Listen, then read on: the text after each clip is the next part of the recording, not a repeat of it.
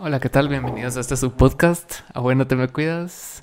Hoy tengo una gran invitada, Ana Cruz. ¿Cómo estás? Hola, bien, aquí. Feliz. Estamos en, en una experiencia nueva en este podcast. Nunca habíamos tenido comida en vivo. Entonces aquí un shout out a los amigos de Walkie Talk. Uh, Se tardaron como 7000 horas. como 14 mil horas. Pero todo vale la pena porque es una buena comida. Correcto. ¿Y qué tal? ¿Cómo has estado? Pues bien, bien ahí trabajando desde la casa, cuidando. ¿Qué tal tu experiencia desde, desde casa durante todo este año? Ah, O más de un año, ¿ya cuánto llevamos? Ya no sé. ya más de un año, pues, marzo. Marzo. Yo empecé mi cuarentena un poquito antes que toda la demás Mara porque me dio bronquitis Mm, el año es cierto. pasado. Ajá, justo antes de que empezara la pandemia.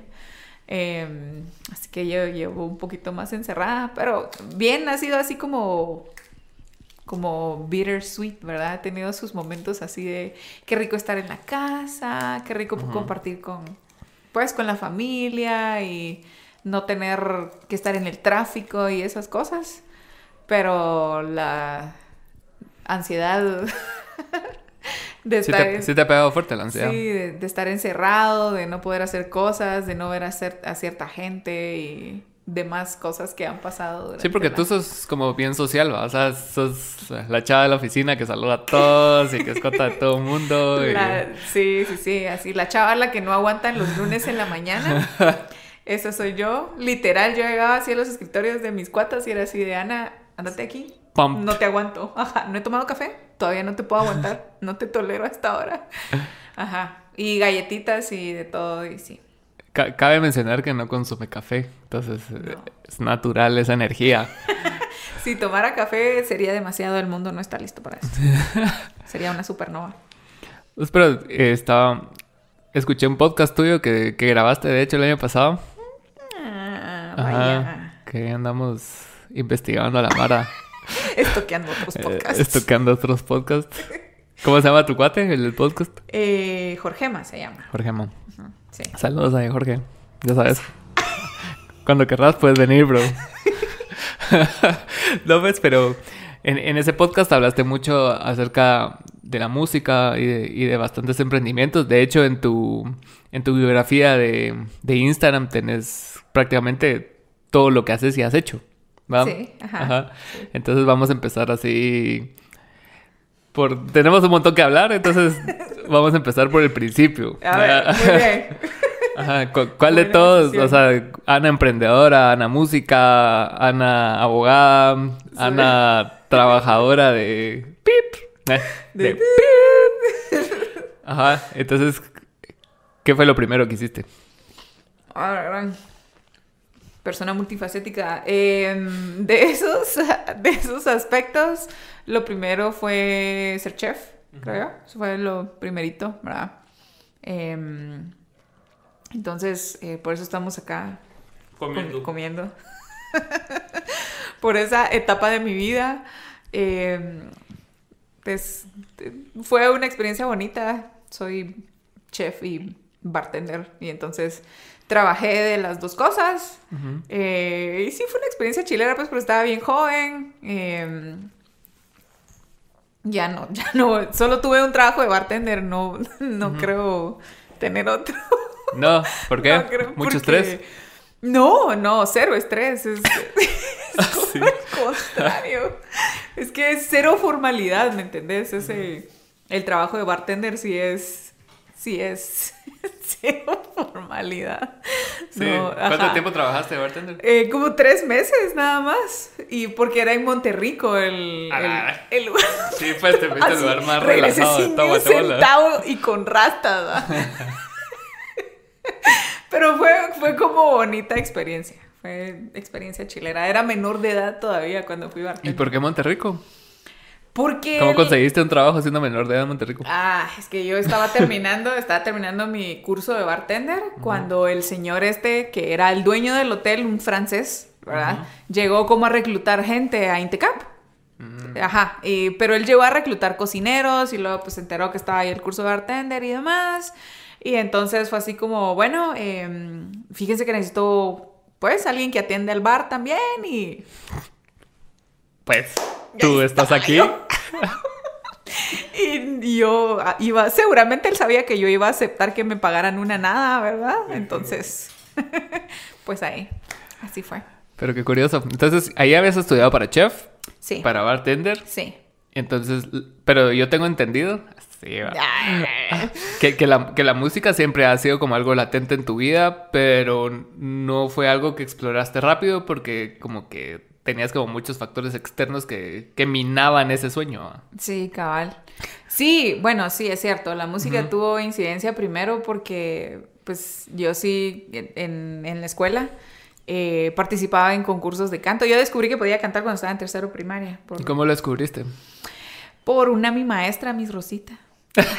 sí, la foto de Miss Rosita aquí. sería muy... cortada así Sería muy de huevo. la da... Y la foto de la señora. No, Miss Rosita era bien joven. Era, era ah, así, ajá, era pura chava. Eh, pues sí, eh, hicieron un concurso de, de, canto, era así como la semana cultural, ¿verdad? Y pues no tenían a nadie que participara en canto y ella fue así como ella como que en algún momento había escuchado que yo podía cantar, ¿verdad? Eh, y entonces ese día fue así como, venite, y yo, no, yo no canto. Yo, no canto, es cierto. y ella me insistió y te sabes la, la canción de la alegría y sí, esa fue la primera canción que canté. Eh, y venite, te voy a ir. O sea, ella ni siquiera me dijo así como es para el concurso, ¿verdad? Solo así como, venite conmigo, vení. No te dijo, no te, no te metió presión. no, te, te, voy a llevar acá y te van a escuchar cantar, ¿verdad? Y entonces fui y habían así maestros, ¿verdad? Que eran los jueces y están ahí sentados y canté la canción de la alegría. Y fue la primera vez que tuve ese momento que es mi momento favorito, by the way, de cantar. Eh, que es ese momento cuando cuando yo siento que la gente me mira y no se imagina, ¿verdad? Y en ese momento, siendo yo niña, mucho menos, ¿verdad? Que yo cantaba como cantaba y ese momento de... wow. Sí canta. Ajá. sí era cierto. Eh, y canté y así, entonces empecé como a participar en concursos de canto en la escuela y demás, pero eh, pues sí, no, no era algo así que pudiese perseguir por la situación familiar y demás en la que vivía, ¿verdad? No, no me permitían, entonces pues después de la escuela y tener que hacer un montón de cosas y sobrevivir. Entonces ya la música no era prioridad, ¿verdad? Exacto. Entonces, pues no. Pero sí, o sea, lo, que me, lo que me gusta de tu historia, que es como bastante, bastante interesante, es de que siempre, siempre o sea, a, pesar de los obstáculos, ¿no? Que han sido bastantes. Un montón. O sea, eh, has, has, logrado superarlos de alguna manera u otra, pues, ¿no? Entonces, siempre, siempre vos sos así como que bastante independiente y como pertinente en las cosas que querés, ¿va? Y prueba de ello es que ahorita estás grabando tu canción, ¿va? O sea, a los 32 años. Pues, a, los, a los 30 años empecé a cantar, pues, o sea, así ya como, o sea, ya sabes, como formal, ¿verdad? Ajá. ¿Y quién va? O sea, normalmente, o al menos así lo he visto Siempre empezás adolescente. Ajá, que los artistas empiezan así adolescentes, ¿verdad? En ese momento de la vida descubren que tienen algún talento y, pues se meten a la música, pero lo empiezan a explorar en ese momento. Es súper raro que alguien lo, empiece a explorar a sus 30, o a sus casi a menos que se hacía, ¿verdad? Eh, pero que lo empiecen a explorar ya tarde, pero... Es que, o sea nada en la vida está como escrito, pues, o sea, y, es algo que hemos hablado, pues, o sea, ponete, hay, hay gente que se vuelve exitosa o, más conocida 40, 50 años, ¿me entiendes? O sea, nada determina así como que no, a los 15 tienes que empezar diciendo, empezás, mejor dedícate a otra cosa. Son limitaciones sociales. Exacto. Y solo vos te pones el límite, va a ser puro mula. sí, pues sí, la verdad es que sí. ¿Y, ¿Y, ya no exploraste más después de cantar ese día en tu colegio ya no exploraste nunca más la música, ¿o sí? Sí, como te digo, todavía, em, digamos, entre tercero y sexto primaria, digamos, eh, participé en un montón de concursos de canto, así de... De, pero siempre era de, participaba en, la Semana Cultural de la escuela, ¿verdad? Y, y, le ganaba a los de los demás grados y ganaba la escuela y luego así le ganaba a los de las otras escuelas. Y ya cuando era así de, de irse a, lo, nacional era así de, mm, no, no puedes ir, lo siento, ¿verdad? Entonces, pues ya ah. no iba y entonces Pero de tu casa. Ajá, en mi Ajá, casa. ajá. Entonces nunca llegó a más, ¿verdad? Nunca llegó a más. De ahí, digamos, la música se quedó como, como todavía ahí en mi vida, pero, pero como porque de alguna manera yo lo, lo buscaba, porque siempre tuve ese lado musical, ¿verdad? O sea, yo eh, exploré varias religiones. y entonces siempre paraba como... Cantando. Ajá, como cantando en algo o enseñando a cantar o y pues lo último que hice antes de ya realmente meterme a hacer mi música y a tener banda de covers y demás, ¿verdad? Eh, fue cabal como dirigir eh, eh, la música de los niños en la iglesia en la que estaba hasta tener un coro de pues bastante grande, pues ya eran entre eran como 100 niños, la ¿verdad? Y enseñarles a cantar ya a 100 niños Que era así. bien.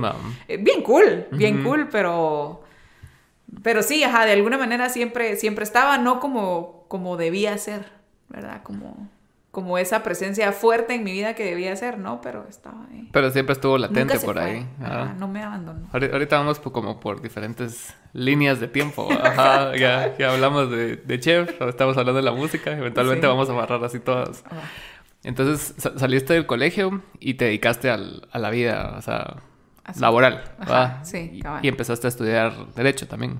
Empecé, primero empecé a estudiar periodismo. Periodismo, ¿cierto? Sí, así es. Primero me metí a estudiar periodismo por necia, por llevarle la contraria a mi papi. Eh, Siempre, porque, ¿va? ajá, porque haces la prueba esa vocacional y era así de derecho y Todo periodismo derecho y vos, no sé qué. Ajá, y periodismo, eh, y, perdón, y derecho era así como bien fuerte, ¿va? Y mi papá así como, sí, mija, métase a estudiar derecho, esa es una buena carrera. Y yo, sí, mi papá está diciendo que sí. No. bueno, no. Y entonces me metí a estudiar periodismo. eh, y estando ahí me di cuenta que simplemente no. Ibas con un ideal así, New York Times y todo el rollo. Ajá, y sí, vos yo dijiste, me miraba "Ah". así Aristegui. Ah. Y a la gran, la verdad es que sí, fue una experiencia bien decepcionante, súper decepcionante acá en Guate. O sea, es una carrera así súper sacrificada, quieren que estés disponible a todas horas, le pagan una nada a la gente, se arriesgan un montón. Sí. O sea, quieren que trabajes de gratis un montón de tiempo. eh, y depende de cómo te veas, también, ¿verdad? Es el tipo de trabajo que puedes tener. Sí, claro, o sea, si sos una mujer atractiva, tenés que dar el tiempo. Tenés que dar el clima. Ajá. Exacto. Qué difícil, ¿no? Que fue ¿Y, exactamente. y cuál ha sido tu experiencia ya que estás tocando ese tema? A ver. Usualmente se aprovecha ya tocar los temas sensibles ver. porque la, la otra persona es así como que lo toca y yo, ¡pa! ¡Está! Ahí está. Tú lo dijiste. Tú lo dijiste. No lo dije yo. Vos abriste la puerta. Ajá, el, el hecho de ser mujer en, en, en los ámbitos en que has estado, porque has estado en... por- aquí casi que todos los ámbitos laborales son dominados por hombres, ¿no? Entonces, ¿cómo ha sido tu experiencia? Eh, En cuanto así, primero de cómo te ven, te juzgan, ¿va? Que, que suele pasar, así como cada chava es así, va, así pues, deleguémosle una cosa. Entonces, ¿cómo- cómo te ha costado a vos venir y, y ganarte el respeto de, de la gente Sí. por tus capacidades? Sí, fijo. Sí. Por todos lados. O sea, eh, pareciera que en la sociedad eh, el machismo le delega a la mujer el tener que cocinar, pero eso es solo si estás en la casa. ¿verdad? Cuando ya es profesional, es, es dominado por los hombres. La mayoría de head chefs de, de restaurantes importantes, de hoteles de Son hombres. renombre, son hombres. Son hombres. O sea, no recuerdo ningún programa de TLC en donde, donde una mujer chef sea así el headline, ¿verdad? Andrew Zimmern, Anthony Bourdain, todos son hombres. No, nunca ha habido un programa así de, de esta chava era Ramsey, ajá, esta chava va a ir a probar así comidas raras, la chef, no, no es así. Eh, eh, y de ahí las que son famosas son así las, las chavas que cocinan que dan la impresión de ser ama de casa, Martha Stewart, ¿verdad? Mm. Rachel Ray, porque dan la impresión de ser ama de casa, porque Ese es su Ahí- hábitat. Ajá, ese es su hábitat, cabal. Entonces, o sea, hay un montón de machismo por ese lado. Eh, Pero ah, así en, to- en todas tus áreas, digamos, así sos, estás estudiando derecho, estás trabajando en tu empresa, estás trabajando, o sea, en, en todas tus áreas lo has visto reflejado Y, y varía dependiendo del área o siempre es como igual. Sí varía. Yo creo que sí varía. Varía el machismo. varía el tipo de machismo. no, sí varía, sí varía. Yo siento que hay ambientes en los que es un poco más marcado eh, que en otros. Eh, yo, creo que Guate sí ha tenido como un montón de avance en, en ciertos aspectos. Yo, en, en, la música, por ejemplo, yo veo un poco más de inclusión. Eh, como en el sentido del compañerismo, ¿verdad? De los artistas y demás. Ahí el machismo va por otro lado, ahí es más como, como que siempre hay alguien que, que, quiere sacar ventaja, ¿verdad? O sea... Mm. Ya, sabes que como, como que creen que, que... Trones, así. Ajá, que siempre va, pues, siempre, siempre así terminas un toque y es la excusa de... No, ahí. Siempre es la excusa de, de ah, mira, y, tocan en eventos privados y eh, me das tu número y, ¿me entendés? Siempre. Privados en mi cuarto. Ajá, siempre. No, Siempre hay alguien así, nada que ver, ¿verdad? Que, que espera ese tipo de cosas. O está el sentido también ese de que. Eh, de que, de que te invitan a participar en proyectos mm, tampoco por el talento que tengas, sino por cómo te miras. Mm. Entonces, ajá, sí, sí ha pasado esa cuestión de de, ah, es que fíjate que la verdad es que necesitamos como una, una chava que se vea de determinada manera para el video. No es así como, ah, no es que cantas y tu voz le pega a este estilo, sino es que te, ves así. Entonces, como te digo, o sea, depende como del aspecto donde lo estés viendo, pero siempre está presente, pues, eso sí. siempre está presente. Sí, y y en el y en tu trabajo, digamos, o sea, ¿cómo lo has visto reflejado? O sea, ¿te has tenido que esforzar el doble para lograr los que hayas conseguido? ¿O no sentís que haya sido tan así? Mm, siento que en mi trabajo no tanto, en, mi trabajo de diario, ¿verdad? Mi socio inversor. Eh, no, no, tanto, eh, pero depende un poco de la cultura que tenga la empresa en donde trabajas. La empresa mm. donde yo trabajo, la verdad es que sí se preocupan mucho por la ética laboral, por eh, tenés ese, ese training de ethics, ¿verdad? que cumplir cada seis meses y lo tenés que ver sí o sí. Ellos tienen una línea de ética, ¿verdad? A la que puedes llamar y denunciar y se abre la investigación. O sea, sí es súper ah, grueso, pues. Ajá, sí. Entonces... Eh... Sí, no solo es así como que, ah, el curso de ética y ya. Ajá, y pela, no, no, sí es una cosa bien seria. Entonces yo creo que, que también es, es muy por ese lado. Y por eso me he quedado, creo yo, tanto tiempo en esa empresa también. Sí, porque paralelo a tus estudios ya empezaste a trabajar ahí, ¿no? Sí, sí, sí, ya. Ya estaba yo... Estaba yo... Los, las dos, ¿verdad? O sea, desde que empecé a estudiar... Eh, estaba medio a estudiar periodismo y luego me, me pasé a, la, a Derecho y ya trabajaba en donde trabajo. Ahorita voy a cumplir 11 años de estar ahí. ¿En qué momento surgió Sweet Glee? Sweet Glee. Bueno, Sweet Glee nació em, a base de, de, la necesidad que tenía eh, mi papá. Mi papá era amante de los dulces y de los postres y diabético. Sí, todo. Entonces, eh, para él decirle así como, no, tu postre puede ser esta fruta, esta manzanita. sí. Ajá, no, ¿verdad? O sea, él sí era amante de los pasteles, de los helados, de los churros. Eh, y entonces yo tengo súper presente una ocasión en la que eh, salimos, ¿verdad? Y, él tenía ganas de un helado y paramos en una heladería comercial, que no voy a decir nombre porque, ¿verdad? que no nos están pagando. Ajá. Eh, y sus, opciones eran así como helado de fresa y helado de vainilla. Es cierto, es cierto. Ajá, endulzado con también una marca comercial así de un edulcorante químico, ¿verdad? Que es horrible y que deja así un sabor súper amargo. Yo creo que, que, creo que es la misma heladería. Así, que tiene nombre de mujer. Así. Sarita, digamos Sarita, que pesado. Patrocinen. Patrocinen este podcast.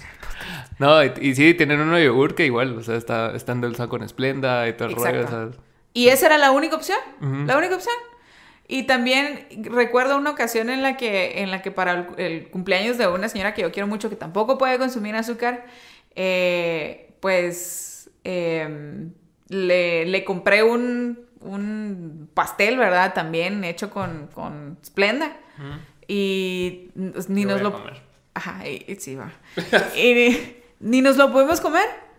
O sea, nadie toleró el pastel, está horrible. No. Es, es que era horrible, era horrible, el pastel era horrible. Entonces, eh, pues de ahí nació esa, esa idea. eh, por esta necesidad de mi papá, alguien me habló sobre, sobre la stevia.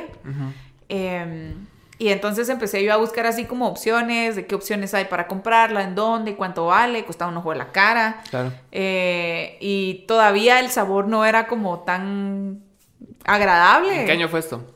Esto fue 2016 o 2017. Mm. Ajá. Eh, y entonces empecé a buscar opciones, eh, pues se abrió la opción esta de, de la stevia líquida eh, y empecé como a ver un posible mercado, investigar, hablar con gente. Eh, me acuerdo así como las, las, la primerísima botella de stevia que yo vendí me la compró mi amiga Eva. Hola Eva, te amo. Te Eh, te extraño. Eh, y luego, eh, pues fue así como en un grupo de mamás de Facebook que me empezaron como a comprar unas y de ahí que la feria de emprendedores y, de- y así. Y eventualmente, pues Sweet Glee se estableció, hizo, hizo su, hicimos nuestra cartera, hice mi cartera porque soy solo yo. Que hablas siempre en plural, en que soy cuando, Siempre. cuando estás hablando en el radio y todo. No, es que estamos y el equipo y toda la bala así como que puta madre, son Wow. 200. Solo yo.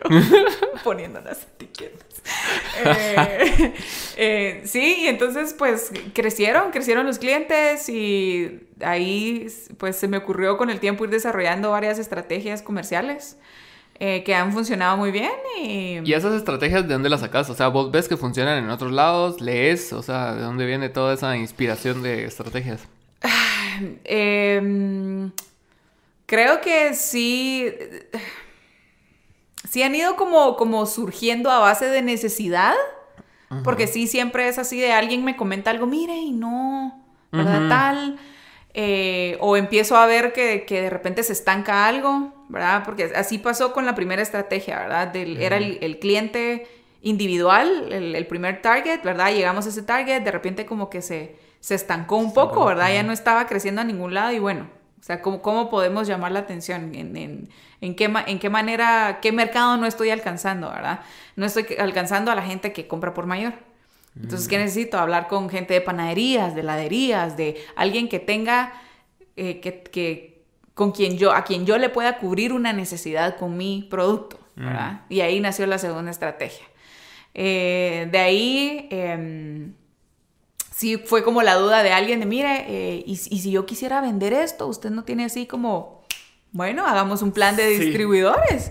Y entonces surgió el plan de distribuidores de Sweetly, ¿verdad? Y, y así, o sea, así han ido surgiendo las cosas. Sí leo un montón, me gusta un montón leer y me gusta eh, un montón escuchar, pues, historias de gente exitosa, ¿verdad? Eh, de gente de negocios, eh, sin ir así muy profundo a lo de las mentes millonarias, pero... pero sí, sí. Mentalidad de tiburón. Ajá, ajá. Ah. No, no soy tan así. eh, pero sí, sí he aprendido de otras personas, pues, de fijo.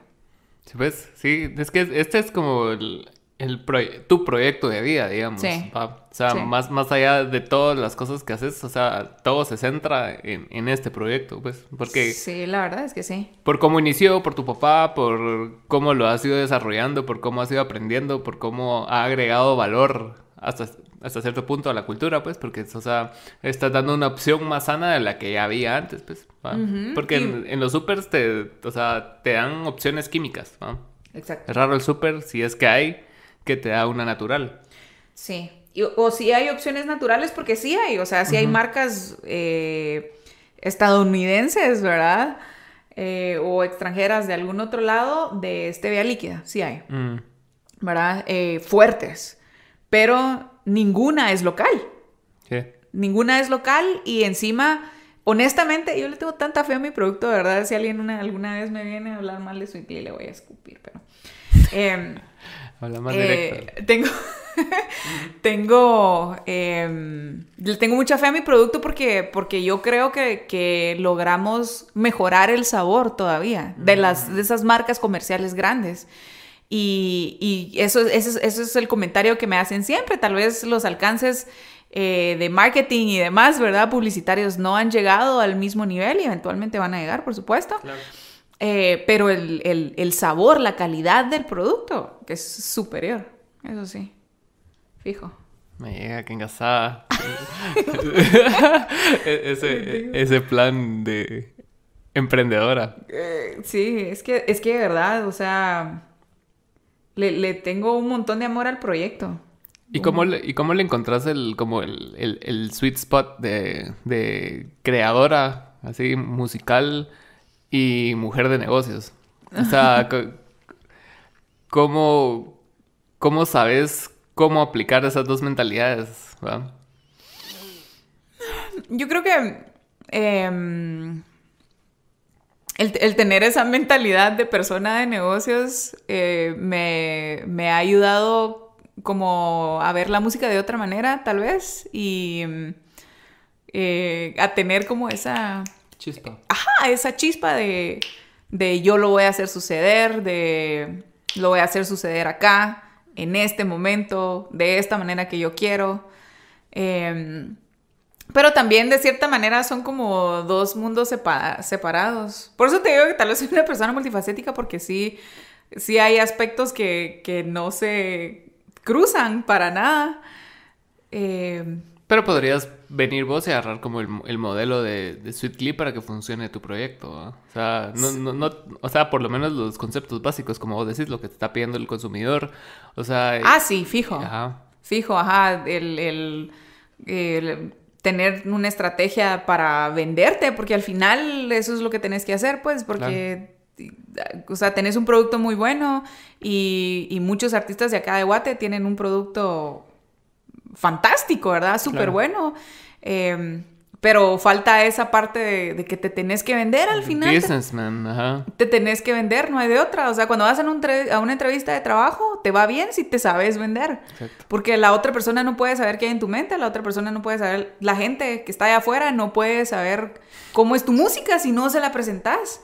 Entonces, sí, tenés que tener esa parte, pues fijo. Y, y creo que, y, y todas estas como partes de tu vida vinieron todas juntas, güey, y fueron como de parte de un proceso de, de emancipación personal, ¿no? O sea, como que, Sí. como que vino Sweet Glee y después empezaste con la música, como que tuviste un turning point en tu vida donde vos dijiste, puta, no, ahorita lo hago o, o no lo hago, Exacto. ¿va? Sí, sí. La verdad es que Sweet Glee me dio así el arranque que yo necesitaba. Fue de los primeros proyectos en mi vida que yo dije, lo hago sí o sí.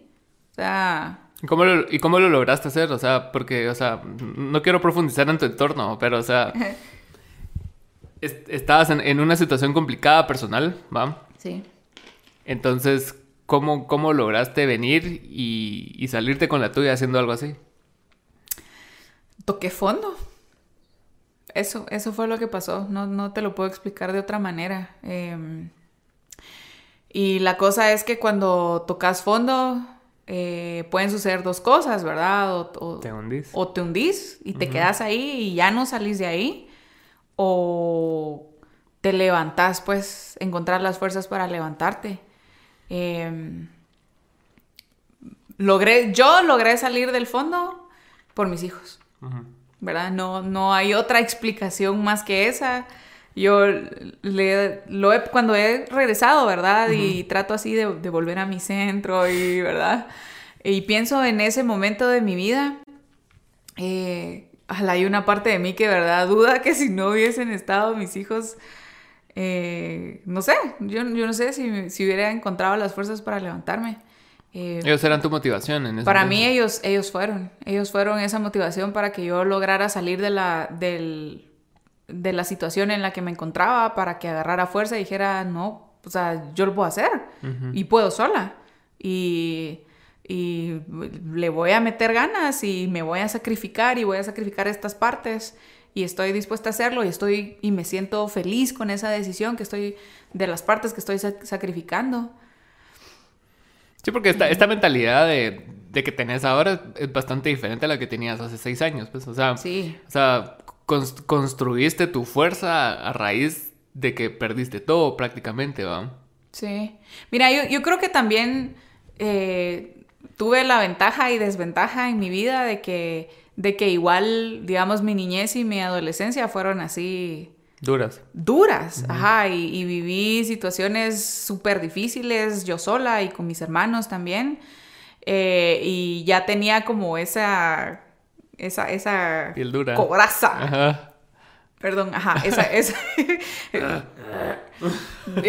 tenía esa coraza cabal de, de, eh, poder enfrentar situaciones difíciles, pero siempre llega un punto en la vida en la que a veces cuando uno está metido en un ciclo de violencia o lo que sea, se te olvidan todas esas cosas que has aprendido, te perdes a ti mismo y, y te, te dejas de ser. Eso es lo que pasa, dejas de ser.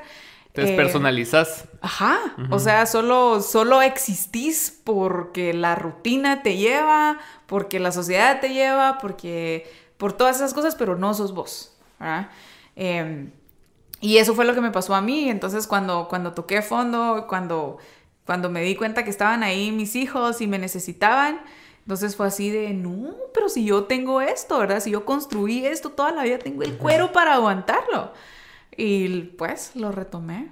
Y las situaciones difíciles, ponete, ¿cómo, ¿cómo, las vas sorteando? Como me dijiste ahorita, o sea, tu niñez, tu adolescencia, parte de tu vida adulta, o sea, y, y, son cosas que nunca van a dejar de suceder, ¿va? porque, o sea, es como intrínseco a, a, nosotros que por cada cosa buena viene una mala, ¿va? O sea, logras algo, pasa algo, logras algo, pasa algo, y como que es forma de la vida de crear balance. Entonces, ¿cómo, ¿cómo haces vos para para ir sorteando y, superando esas cosas. Más allá de la piel fuerte que tenés y más, y más allá de la mentalidad, ¿cómo, cómo vos atacás esos problemas? Em,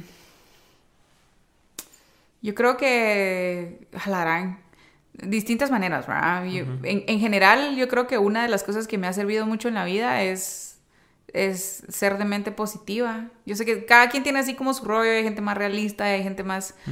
Eh, pero tener como una buena actitud. Eh, yo tengo tan presente, eh, ya a mí ya me operaron, ya me sacaron un montón de cosas de adentro.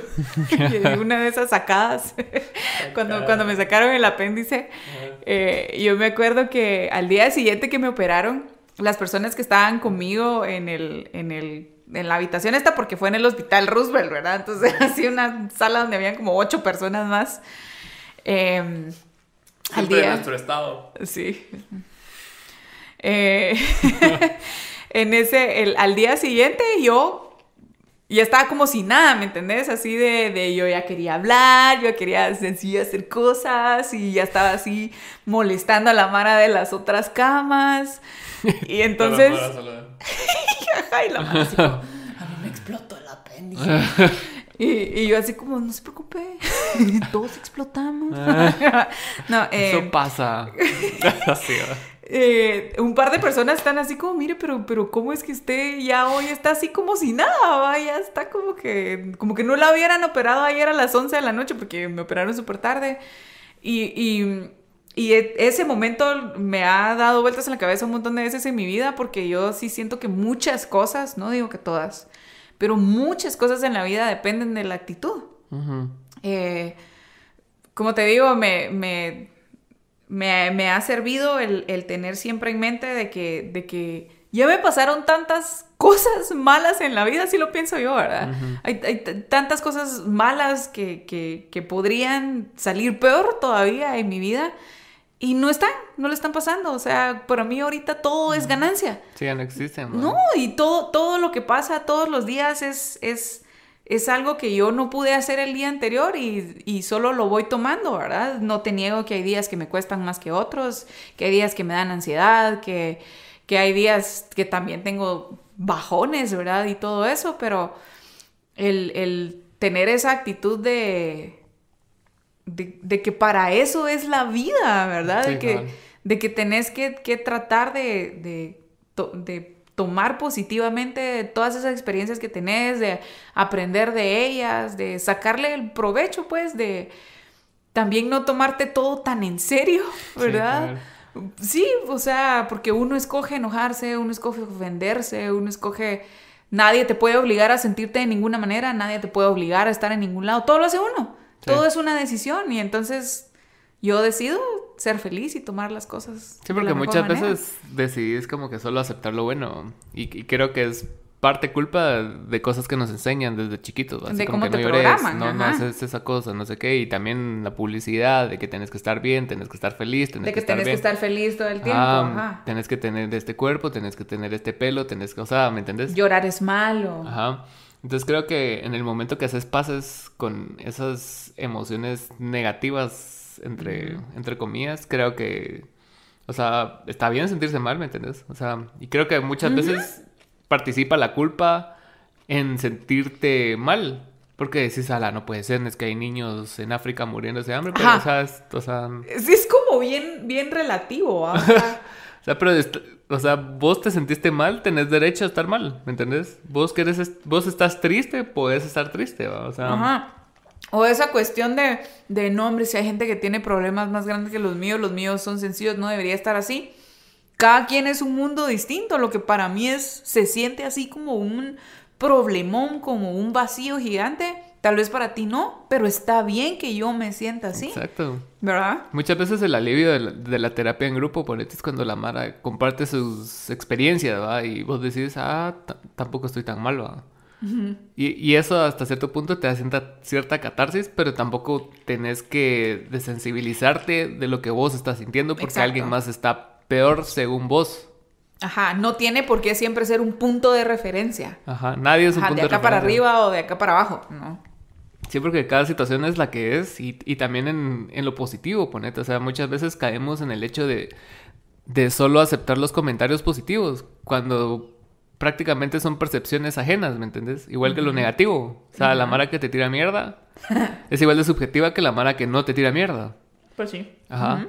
Entonces vos no tenés que basar tus decisiones en opiniones así como que, ah, no, porque le gustó a estos 50, o sea, quiere decir que soy buena persona, o sea, Ajá.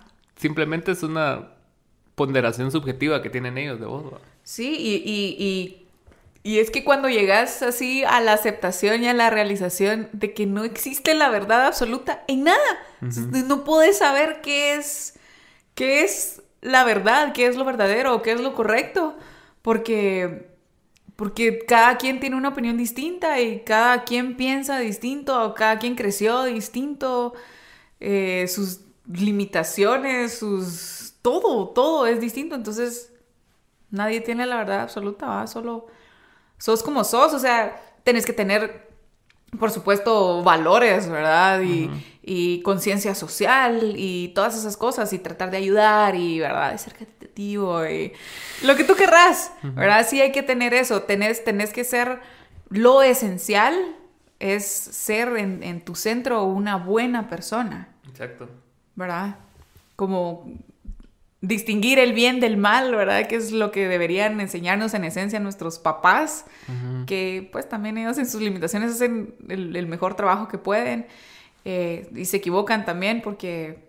Sí, porque ponete en, en, en, en eso que vos decís, o sea, el bien y el mal, o sea, es muy subjetivo porque ponete, a veces se, se, se rompe la, la dinámica de lo que vos consideras que es un hogar cuando sos niño. ujú, Entonces vos venís y de la nada se va tu papá y te cuida tu abuelo.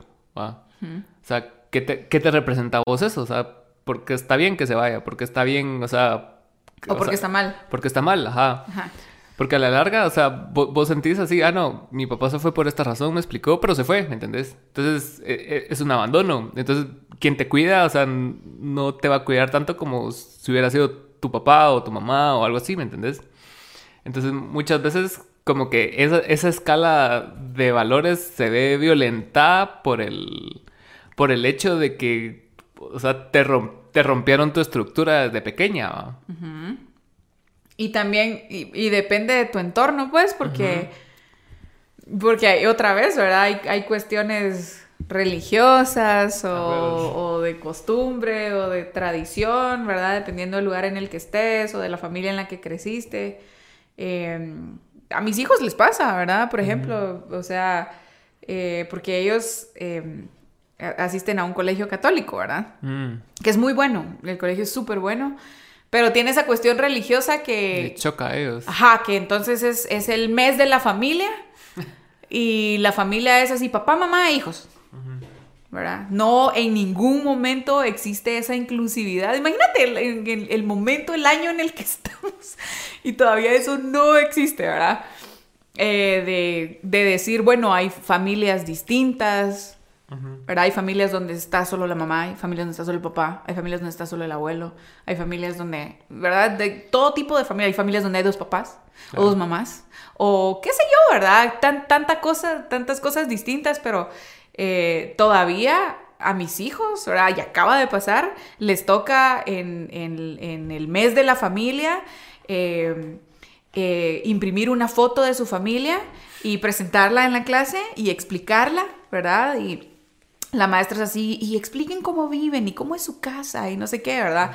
y, y mi hijo pequeño así como tan presente que lo tengo explicando eso, eh, pues bueno, eh, mi casa es, eh, tengo dos casas, ¿verdad? Y mi casa con mi mamá es así, y mi casa con mi papá es así, y en, eso y en esa misma casa viven también mis abuelos, y acá no sé qué, y acá tenemos al gato que se llama Leopoldo, y acá tenemos, y él como... Natural. Ajá, eh, para él natural, pero en esas situaciones, porque yo se hablé con él de eso, ¿verdad? En ese momento para saber si él se había sentido incómodo o algo, él me dijo, me sentí diferente Ujú. en ese momento, que me tocó explicarlo porque mi, ma- mi Es que maestra... ya no- cuando lo nombras, ya, ya- Porque cuando creces con eso es así como que ah, así es, ¿va? Pero cuando le empezás a dar nombre a las cosas, decís vos, esto no es tan igual como los demás. ¿va?". Ajá, porque en ese momento, o sea, ¿cómo te, las, las preguntas de su maestra en ese momento iban enfocadas A la familia. a una familia integrada, Ujú. ¿verdad? Porque así, así las llaman, familias integradas. La mía está desintegrada. Rota. Ay, no. Qué pena. Pero, ¿verdad? entonces, ajá, las preguntas de la maestra iban enfocadas a, a ese modelo. O sea, ella nunca se salió del modelo Del de papá, mamá, hijos. Ujú. Y entonces, eh, ahí fue donde, donde, donde mi hijo se sintió diferente, el tener que explicar. O sea, yo no tengo problema con mi familia, pero simplemente eh, la estructura no es así como usted me la está preguntando, la estructura es distinta. Entonces, Sí, sí es complicado porque cuando, cuando no ves visibilidad de las cosas, y, y es algo que ya, ya he mencionado antes en este podcast, así, es de que cuando, cuando las cosas no tienen nombre, eh, pierden como la, la resonancia con la gente y la gente se siente alienada. O sea, como cuando sos gay y no, y no ves figuras importantes gays, o sea, o sos de cierta raza, o sos de cierta religión, y no te ves representado en, en algo más grande, como que tu, tu sentido de logro no, no llega hasta ahí, va. Por, eso era importante un Obama ¿va? en su momento, que fuera presidente, o, o cuando sale una modelo trans en una revista, o, ajá, o plus size. Ajá. O. entonces, cu- cuando ya lo empezás a ver, o sea, tal vez sí choca porque sale de lo normal, casi normal, pero iba, iba a causar reacciones porque, a huevos, tampoco puedes obligar a todos a, en- a entrar en tu burbuja, pues. Sí, o a todos estar... Todo el mundo tiene opiniones distintas. Ajá. Más ahora que todo el mundo tiene plataformas como dar su opinión. Ajá. todo el tiempo, ¿me entendés? Entonces, cuando sale algo, o sea, todos tienen que dar su opinión, ¿va? Es rara la persona que realmente se desinteresa de eso. Vos me contabas de, de tono, que es así como que, o sea, no le importa, pues, ¿va? Ajá, es neutro. Ajá. Entonces, ponete en, en ese caso de, de tu hijo, me, me llega bastante porque yo, tam- yo también de chiquito, o sea, solo crecí con mamá y, y mi abuelo y mi hermana y mi abuela, ¿va? No había papá, ¿entendés? Pero, pero igual yo no sentía ese vacío de no tener un papá, porque Ajá, tenía mi abuelo, normal. e- era... Era una crianza comunitaria, digamos. O sea, que, to- que todos barajeaban ahí la, la manera de, de darme bienestar y tranquilidad. Pero al principio si, si te choca, pues, ¿va? Sí. Sí, y... mm, no sé, es que es, es que es como bien... Yo, yo también se lo mencionaba, creo que se lo mencioné a Jorge Emma también. Es esa cuestión de que, como te digo, o sea, los, los papás hacen lo mejor que pueden, ¿verdad? En sus circunstancias y en la sociedad en la que viven y en la manera en la que los criaron sus papás también.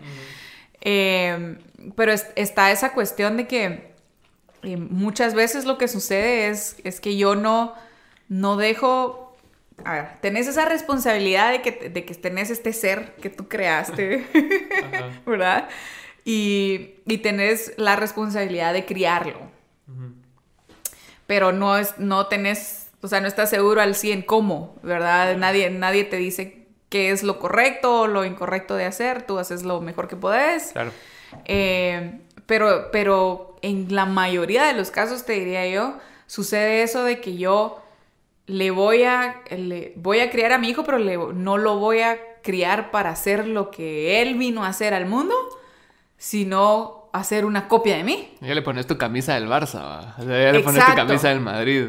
O, le- o lo pones a escuchar solo, solo música de los Beatles. Ajá. Porque, porque esa sí es música. ¿Va? O, o le compras camisas de Led Zeppelin, porque esas son las bandas que a ti te gustan, ¿verdad? Y lo vestís de cierta manera y lo... Y le empezás a dar todo lo que tal vez vos no tuviste, ¿va? Ajá, y le empiezo a decir desde chi- compensar. le empiezo a decir desde chiquito que el reggaetón es para gente sin cerebro. Y le empiezo, y así, sucesivamente. Entonces, a- ahí es donde, donde tenés que tener cuidado, ¿verdad? Y, y tratar de tener un poco de, eh, de detenerte y, y pensar, bueno, ¿verdad? O sea, yo lo voy a tratar de enseñarle buenas costumbres, voy a tener, tratar de que tenga valores, voy a tratar de que crezca con con conciencia social. eh, Empatía. empatía, pero le voy a dar este, esta variedad de cosas, ¿verdad? No le voy a enseñar solo un género musical, se los voy a tratar de enseñar todos, ¿verdad? Yo, a mí no me gusta la bachata, pero si a mí uno de mis hijos me dice, mira mamá, a mí me gusta la bachata y yo quiero bailar bachata, Dale. dale. ¿Eso le gusta a él? Yo lo que voy a hacer es darle opciones, ¿verdad? En lugar de darles limitaciones, darles opciones, pero cuesta. Es difícil. Cuesta hacerlo, eh, a veces porque pues simplemente sos una de esas personas que está convencido de que, ¿verdad? De que solo tiene que escuchar, yo no sé, rock, ¿verdad? O qué sé yo, y están también aquellas cuestiones de, de, yo no sé, de los familiares, ¿verdad? ¿Cómo le van a enseñar al niño, verdad? ¿Cómo van a dejar de llevarlo a misa? Eh, se tiene que bautizar.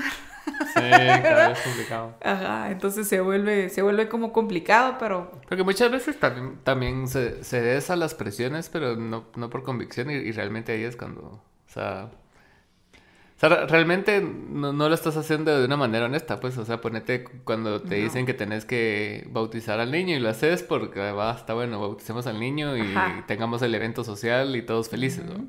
Ah, pero ya, ya vos, de vos depende de seguir ese camino o después del bautizo, o sea, lo vas a llevar a misa, ¿va? Lo vas a llevar a su servicio, le vas a dar ese tipo de educación, ¿va? Entonces, eh, eso que vos decís sí, sí me, sí, me, sí me llega porque ponete con Lucas, o sea, yo ni siquiera le quise dar mi nombre, ¿me entiendes? Ajá. Ajá. Sí, es, aquí en Guatemala es- esa, esa cuestión es así súper fuerte también. Ajá, y, y siento que es como bas- bastante fuerte el, el- el heredar, o sea, ya hereda, hereda genética tuya, porque lo que es como que cerrar, cerrarle más el cuadro de posibilidades de las cosas que puede hacer, o sea, no, vos te llamas así, vos tenés esta religión, te gusta este equipo, te gusta esta música, Ujú. ¿va? Entonces ahí, ¿qué? ¿Y él qué es? ¿Va? Entonces él va a crecer Ajá. adentro de tus paredes, ¿va? Sí. Y sin, sin desarrollar su personalidad. Ajá. Es que, y todos... Y yo- todos desarrollamos nuestra personalidad cuando rompemos con esas cosas que nos Exacto. inculcan, ¿va? Entonces, vos Exacto. decís, puta, yo no tengo que estar escuchando a Luis Miguel siempre, pues, ¿va? Ajá. Mira, y segura, y hay cosas que te quedas, cosas buenas, ¿verdad? Porque yo sí tengo memorias de cuando mi papá eh, ponía sus vinilos, ¿verdad? Y de las primerísimas cosas que yo recuerdo es escuchar un disco, un vinilo de Queen, ¿verdad? Por ejemplo. Eh, pero también recuerdo haber escuchado Santana y yo es la fecha y yo creo que nunca he escuchado una canción de Santana, pues porque no es mi rollo. Eh, entonces hay cosas buenas que, que, te vas que te vas quedando, ¿verdad? Rasgos buenos, pero tenés que tener opciones, porque si no te dan opciones, ahí es donde vales vergas en la vida, pues. Sí, sí, a, mí, a mí no me llega esa mara que como que se casa con lo que aprendió. Y, no da lugar a información nueva, así. Ajá. No, es que antes se hacía de esta manera y así, te, y vos decís como, bro. a mí mi mamá me enseñó que esto es así. Ajá. Y así es. Ajá. ¿Ah? No. Y no. y no te da espacio a crecer, no te da espacio a creatividad, no te da espacio a nada porque vivís con prejuicios que vos solo te metiste. O sea, como, como esa mara que se pelea así porque Bad Bunny saca algo. ¿Me entendés? O sea, porque a ellos les gustan los Beatles, pero, o sea, nadie dijo. Porque esa sí es música.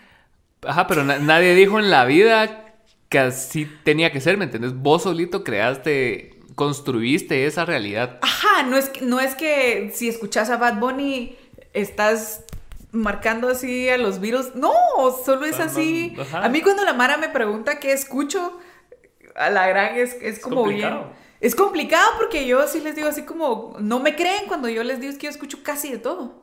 Casi de todo. Yo tengo playlists de rock alemán y playlists de música de los 50 y playlists de indie mexicano y playlists así, de X variedad de cosas, ¿verdad? Em, pero, pero porque en mi mente ya no existe esa, esa limitación. Y es que esas limitaciones lo que hacen es que no te dejan evolucionar. Así es. Exacto. Te, te, quedas siendo la misma persona. Muchas veces esa es la razón por la que la Mara no madura tampoco, ¿verdad? No llega al... Ajá, no llega a su punto de, de madurez, de, de, madurez así mental y, Como el meme ese que está así como tirando luces desde el cerebro, así. Ajá. que ves aquí la evolución, no sé qué, no sé qué. Ajá. Así, ajá. Ajá. Estalla en luz. No llega, no llegas a estallar en luz. porque, porque te pones esas limitantes, ¿verdad? Sí, y al final, o sea, si te pones a pensar, todas las limitantes nosotros las construimos. Ajá. Era lo que te decía, nadie te obliga. Ajá. Nadie te puede, nadie se puede meter en tu mente y así mover, mover tus juguitos mentales, así. Ajá, como las palabras, como los, las religiones, como los deportes, o sea, todo, todo es una creación humana. Sí. Y que el humano solito decidió meterse en eso. No es como que ya estaba preestablecido antes de que existiera el hombre. Ajá. Y en lo particular tú, ¿verdad? Tú, tú lo creaste, tú lo decidiste hacer de esa manera. Entonces vos decidiste que Pink Floyd era puta, lo que tenías que escuchar, decidiste ir a misa los domingos, decidiste tal cosa, entonces ya, ya te metiste en tu, en tu laberinto, pues, y, y está, está pisado salir de él.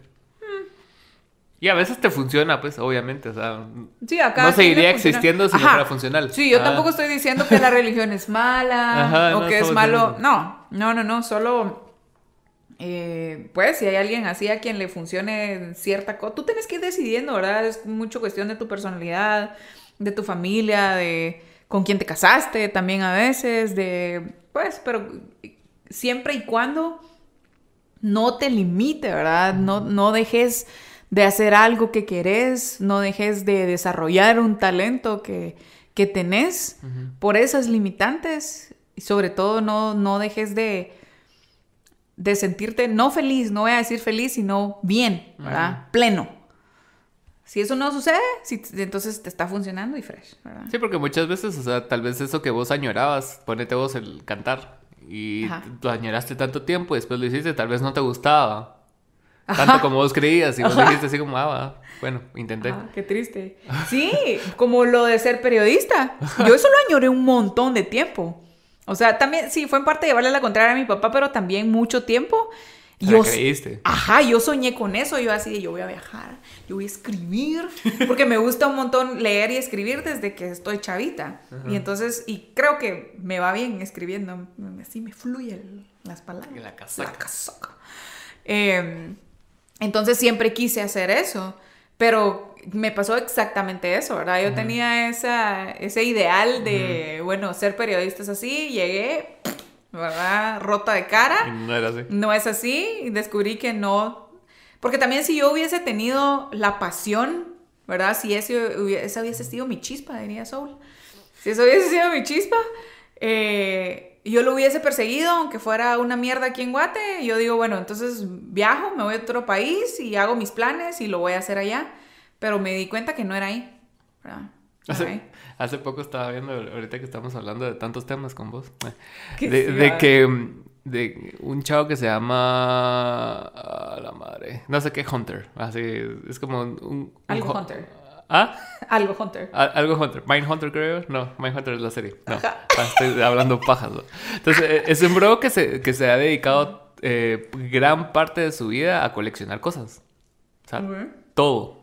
Va, o sea, si encontró a Shiru de Caballeros del Zodiaco e- edición 1, lo tiene. Wow. Va, invierte dinero en eso.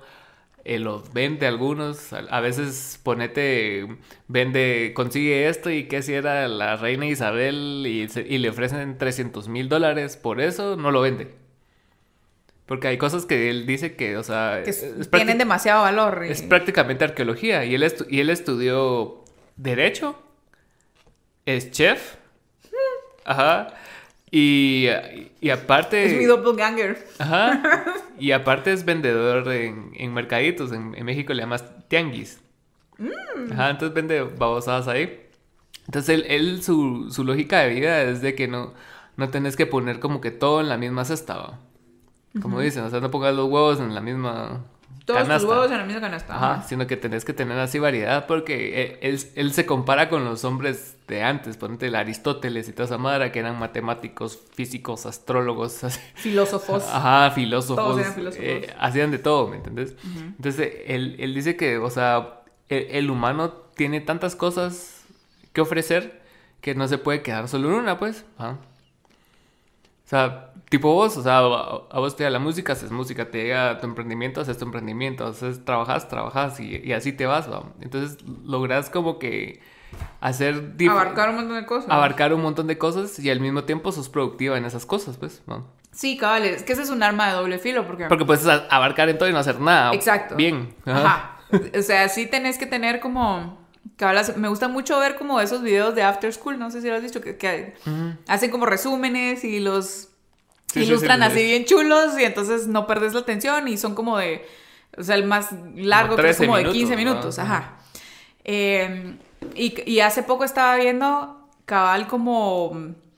como la diferencia entre las personas ocupadas y las personas productivas. Mm, Y, y cabal, una de las cosas que decían es así como, como, si no te quedes como estancado en una sola cosa, pero sí tenés que decidir, bueno, estas tres cosas son ahorita, ¿verdad? Las personas productivas, no ocupadas, productivas, se, tienen, se enfocan en sus prioridades, ¿verdad? Hacen tres, cuatro prioridades y se enfocan en ellas.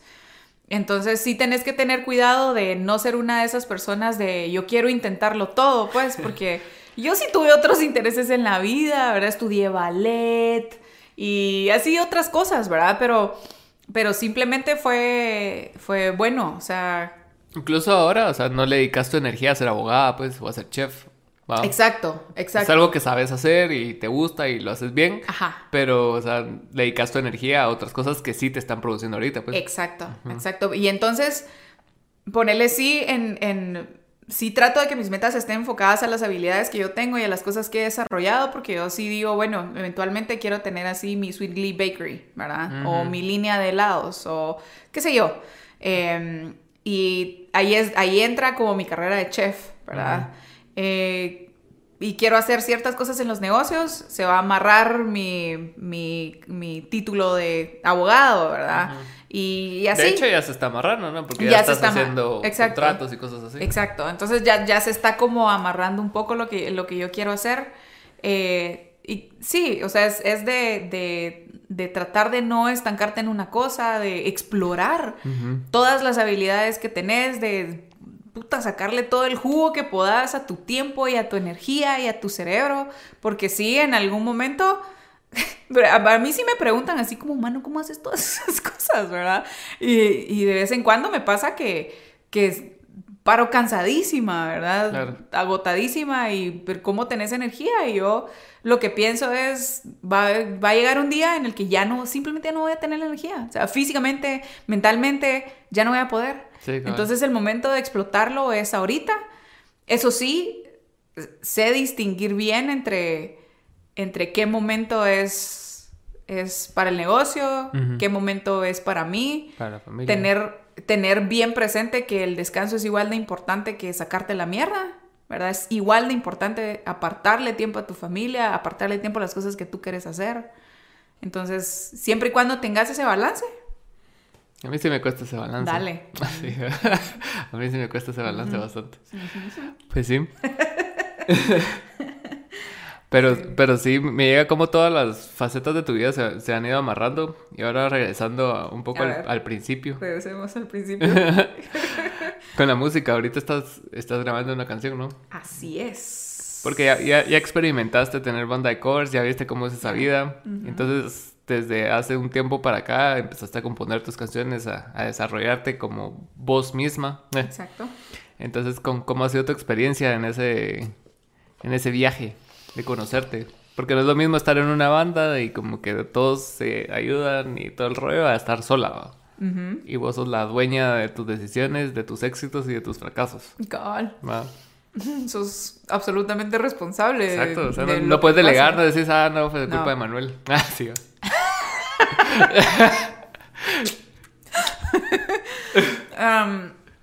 Ha sido bien interesante. Eh, me ha ayudado a, a conocerme más yo, a darme cuenta de las cosas que quiero.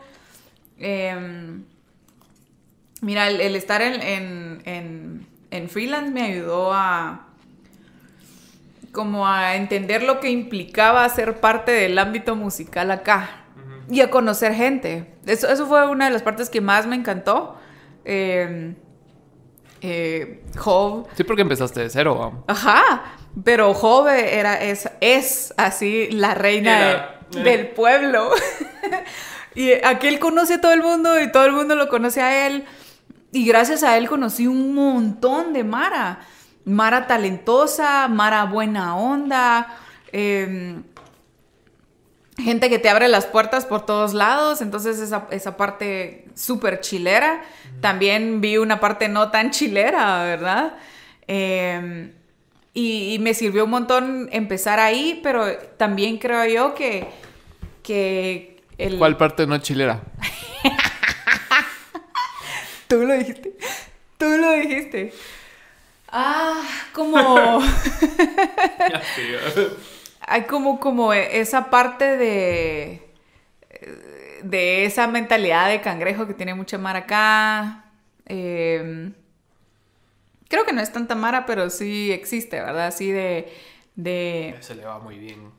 Ajá, de, de eh, sí, sí podés hacer esto, pero no te voy a decir cómo.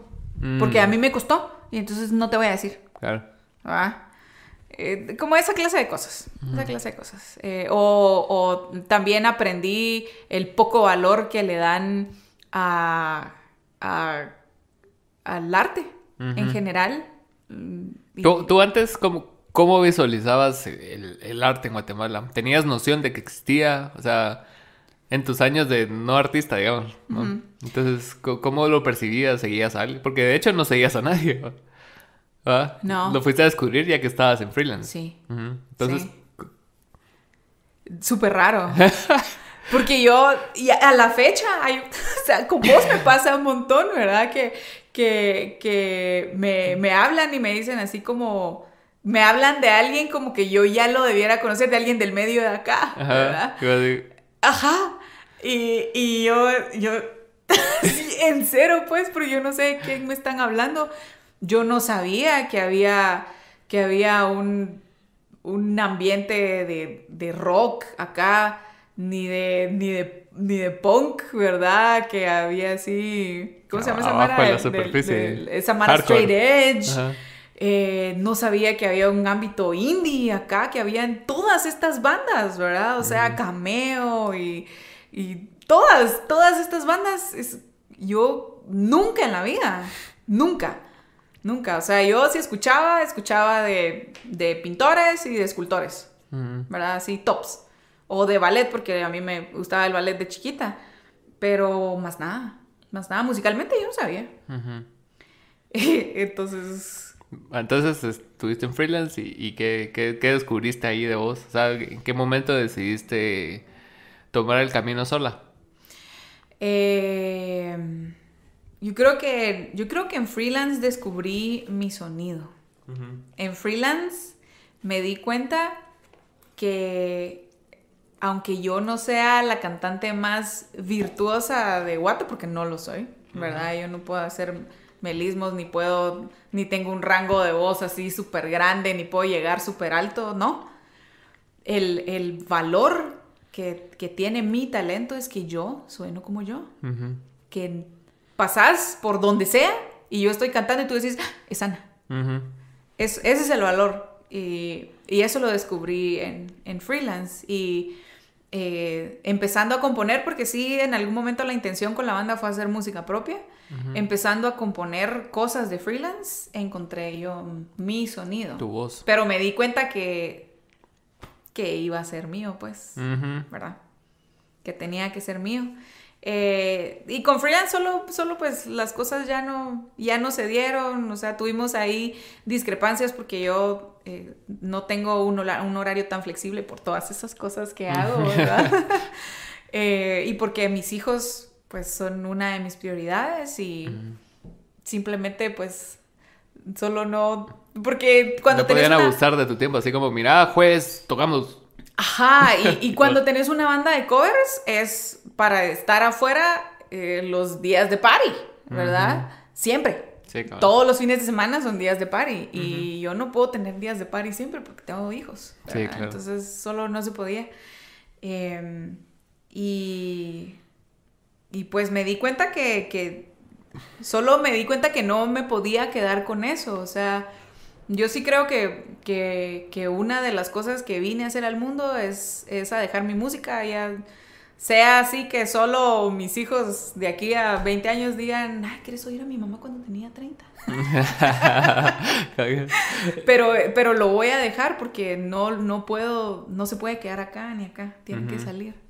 Es que es, necesario sacar las cosas porque es, una visión nueva, ¿me entiendes? Aunque ya no estemos inventando nada, como decías, o sea, encontraste tu voz y tu autenticidad en eso. Entonces, eso es lo más importante. O sea, no importa que seas el mejor guitarrista, el mejor pianista, si no tenés personalidad en lo que tocas, está, no estás haciendo nada diferente. O sea, solo vas a hacer recitales de Tchaikovsky, ¿me entiendes? Y, sí. Y eso no es, o sea, qué cool que exista, ¿me entiendes? Porque no tiene nada de malo pero siento que tiene más valor el tener algo propio, una voz propia.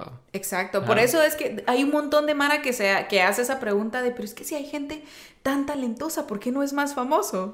Los, los artistas que son así underrated. Pero es eso, o sea, no tienen... Es eso único, eso que, que, te distingue de los demás, ¿verdad? Por más talentoso que seas, así físicamente, ¿verdad? Vocalmente o en tus habilidades, de lo que sea, si no, si no tenés eso, explotás, lográs sacar, identificás eso que sos vos y que no es nadie más. Y eso es difícil porque ponete, eh, mucha gente que es buena para la música tiende a ser de menos a la gente que es más popular que ellos, ¿no? Ajá. Porque simplemente no entienden no, entienden que esa Mara que está ahí arriba, o sea, se la puta, se la chingó trabajando un montón de tiempo más de lo que vos harías, ¿va? No, no estuvo así como que, ah, voy a ver Netflix hoy. Mientras vos estabas viendo Netflix, ese cerote estaba puta echando verga. Exacto. Exacto. Y, y, logró encontrar su estilo y logró que ese estilo resonara en un millón más de personas y se hicieron enormes, ¿va? Entonces, a mí no me llega esa como retórica de que digan, ah, es que como yo hago mis canciones y mis canciones son honestas, esto sí es real y eso no. O sea, eh, lo único que cambia es la plataforma que tiene esa persona, porque para mí... El alcance. Para mí muchas personas que son súper populares son súper reales, ¿va? Sí. ¿Va? Porque, o sea, No necesariamente porque sean se hayan vuelto comerciales, dejaron de ser reales. Y de hecho, al ser comerciales, porque fuiste real para muchos. Porque le pegaste, porque te sintieron. Ajá. Es que la música tiene eso como, como, que es como una relación de pareja. ¿verdad? O sea, eh, la otra persona puede ser así, la más guapa del mundo, eh, pero si no, si no lo sentís, si no alcanzas nada. la conexión, es que no hay nada en el mundo que te haga quedarte. Y es lo mismo con la música, ¿verdad? Yo puedo hacer una canción así, súper experimental, así, ¿verdad? Bajo así, ya sabes, lo que sea. Pero si no tiene sentimiento, No tiene alma, no importa. si no tiene alma, ahí se va a quedar, ahí se va a quedar, claro. no le vas a llegar a la mano. Sí, cabrón. Ya. Va, Entonces, ahorita, ¿qué estás haciendo con la música? Ya, ya. aterrizar otra vez. Regresamos. Eh, bueno, ahorita em, ya tengo varias rolas, eh, digamos, on the go, ¿verdad? Que están a medio hacer. Eh, pero ya el, el primer single, el primer sencillo ya está casi listo. Solo estamos preparando ahí algunas cosas para poder tener eh, una fecha. Eh, es, es una canción, mi primera canción. Estoy bien emocionada. Estoy súper emocionada. Eh, es, es mi primera y única canción de amor. No tengo otra canción de amor, la verdad. Esa No. Es, esa es la, todas mis canciones, porque, to- bueno, mi música usualmente es sobre alguna experiencia. ¿verdad? Que, que yo he tenido. No agarro así como un tema en general y lo explico, sino es como sobre una persona o sobre este momento en particular en la vida. Em, y entonces esta es como mi, mi primera y por ahora única canción de amor. Em, es, eh, trabajamos con, con los chicos de Análogo Digital. Saludos a Frank. No sé si nos va a ver, pero. Hola Frank, hola David. Hola, Frank. Hola, Sammy. Hola Sammy. Eh, y pues ahí va, ahí va, súper viento en popa, viento en popa. Siento que aquellos eh, sintieron lo que, lograron como percibir bien lo que estaba en mi cabeza y acá. Y, y- y salió algo súper genial, entonces... Eso, eso, preparando el video porque pues va, va a salir video y canción al mismo tiempo. Entonces, pues ahí están ya casi, casi, casi saliendo del horno. Salí del horno. Pero qué bueno, te felicito. Y era hora que sacaras algo. ya era hora. Nunca Cabal. sacar nada. Ahora sí, sí, este año. Es que sí, es- pasa, pasa mucho, muchas veces por, por puras inseguridades que no sacas tus cosas, ¿no? O sea, decir vos, ah, no, todavía no está, todavía no está. O sea, y nunca va a estar, ¿me entiendes? Ajá, o sea, las cosas las haces y hasta que están en, en su punto exacto, no tiene que estar perfecto, sino que solo tiene que estar talega para vos, ¿va? O sea, sí. Estaba escuchando una, una teoría del 80%, de que, o sea, que mientras vos lleves las cosas al, al 80% de buenas, digamos, en cuanto a arte, libros, esas cosas, ya la, ya la tenés que quitar. Porque si no, te vas a quedar con esa idea y te vas a quedar con esa idea toda la vida. Y se estanca. Ajá. Entonces, mientras más saques cosas, más saques cosas de tu cabeza, más se van a ir reciclando y saliendo nuevas ideas. ¿no? No la había escuchado. Me suena bien. Es una buena teoría. Y, y de hecho, yo, yo sin querer la empecé a aplicar también porque, bueno, ponete el, el proyecto anterior que, tu- que tuve antes de Cameo, o sea, nos estancamos un vergo en, en perfeccionar las cosas y, y nunca grabamos nada, o sea, grabamos un demo y ahí murió. Y después así como que el- escuchamos el demo, ah, no, a esta podríamos meterle otra batería diferente y otro bajo diferente y, y- y nunca pasó nada. Entonces cuando empezamos esta banda fue así como, no, ni verga, o sea, yo voy a hacer las rolas, así. Y lo primero que vamos a hacer es grabar, ¿va? Como sea, como salga, ¿va? Y grabamos 50, ¿va? Y, y habían como... Ajá, habían como tres rolas. Entre una, de- entre una de esas era 50, la, una de esas rolas. Y habían otras dos que eran más rockeronas. Entonces la banda estaba dividida entre... Dos querían 50 y dos querían la rockerona, ¿va? Ya. Pero, o sea, al final decidimos, Pamo y yo, que lo mejor era sacar 50, ¿va? 50 es mi rola favorita a Y, y así, y, así fue creciendo el proyecto, concretando cosas, porque si no concretas cosas no va a crecer nada. O sea, como Sweet Glee, ¿me entendés? O sea, si, si vos no tomabas ese paso, investigar y hacerlo, si no lo haces, nunca va a pasar. Si te hubiera quedado en una idea para toda tu vida. Pero es que cuesta un verbo armarse de valor y dar ese, ese Es- salto. Ese es lo que más cuesta. A, a mí en particular, te digo, una de las cosas que más me costó al principio, y Hove es testigo de eso, es eh, que yo, yo sentí, yo tenía esa limitación, yo me había puesto la limitación de que yo sentí que yo entré tarde al medio. Mm. Y que era, todos se conocían, ¿va? Con todos. Y, y yo era así como la nueva y cuando me preguntaban así como, ay, ¿hace cuánto cantás? ¿Y en qué bandas has estado? Y yo así como, ¿en esta? ¿Y hace cuánto cantás? Ah, pues Ayer. Fíjate que la semana pasada. ¿Va? Entonces era así como, yo me sentía así como. Como Poquito comprado. Ajá, porque, porque no pertenecía, porque, porque a la gran, o sea, aquí hay una Mara, porque si hay Mara que es súper pro, pues, y que, que yo cuando los escuché y todo decía yo, a la qué máquinas, y yo aquí toda ni se me oye, ¿va? el Juancho me tiene que subir un montón el volumen para que se me oiga. Saludos a Juancho ahí por los pedestales también. Gracias, Juancho. Eh, pero ahí sí que eventual es que te tenés que armar de valor y de ahí Sí, ese primer paso es lo más difícil porque, o sea, está todas tus inseguridades, todos tus miedos, todos el no sé, o sea, no sabes, o sea, y nunca vas a saber, o sea, puedes tener 10 discos y el siguiente va a ser una mierda. Ajá. Y Sí. vas a tener que vivir con eso y decides, puta, la dejo aquí o, o me recupero de esta mierda. ¿va? Sí. Pero nunca sabes. O sea, nunca es que es igual, va, de nuevo, es igual que las relaciones. Nunca sabes. Nunca sabes, o sea, nunca vas a terminar de conocer a la otra persona. Sí, cabal. Porque nunca terminas. Tenés que tener, tenés que darle ese, ese espacio a la fe. ¿Verdad? No sé qué otra manera decirlo, si es súper religioso, yo sé, Sí, pero, cabal. pero le tenés que dar ese, ese espacio A a, Jesús en tu corazón. a- no, ese espacio a confiar, Bueno. a, a tener esperanza de que sí las mierdas van a funcionar y de que si no funcionan, simplemente vas a aprender algo y entonces lo vas a transformar en algo más y vas a volver a intentar, pero, Ese salto de fe.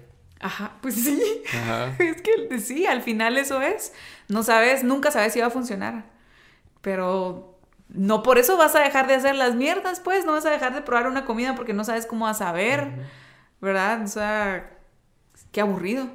Sí. Qué hueva vivir así. Bueno, yo creo que con eso terminamos ya. Ya ni- Con esa nota positiva de frío la fe.